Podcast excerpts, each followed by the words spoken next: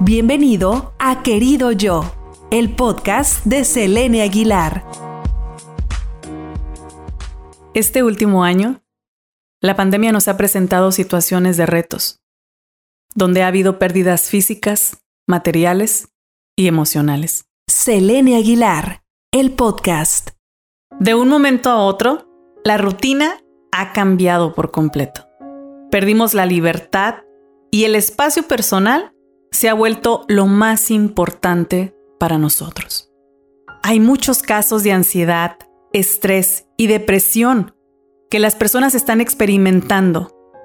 Sin embargo, en cada crisis hay una oportunidad. Una oportunidad para aprender, para crecer y para reflexionar. Querido yo, no te disculpes por tu vida. No te juzgues por lo vivido. Respeta tu esencia, hazte consciente de los talentos que tienes. Cada día ve al espejo, obsérvate y edifícate. Repite para ti, qué bonita me veo hoy. Qué bonitos ojos tengo. Qué hermosa sonrisa.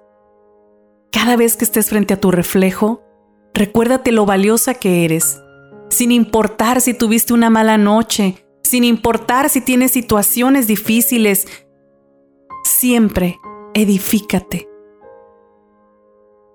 Cada arruga o cada imperfección que encuentres en tu rostro solamente es un reflejo de lo que has vivido. Te recuerda que tienes el mejor regalo, estar viva. Y cada día que despiertas tienes la oportunidad de crecer, de aprender, de encontrarte con tu mejor versión. Deja las expectativas, sé quién eres y no trates de agradar a los demás. Las personas siempre te van a juzgar.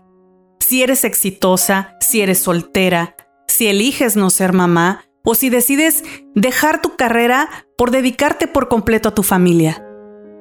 Los juicios siempre van a existir.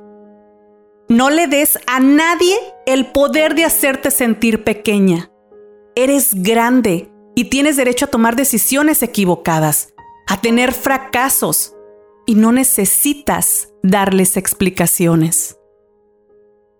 Todos tenemos una historia. No te centres en los aspectos negativos. Deja todo aquello que te resta energía y enfócate en el aprendizaje que tu historia te ha dejado. Despierta y recibe lo que Dios y la vida tienen para ti. Querido yo, el podcast.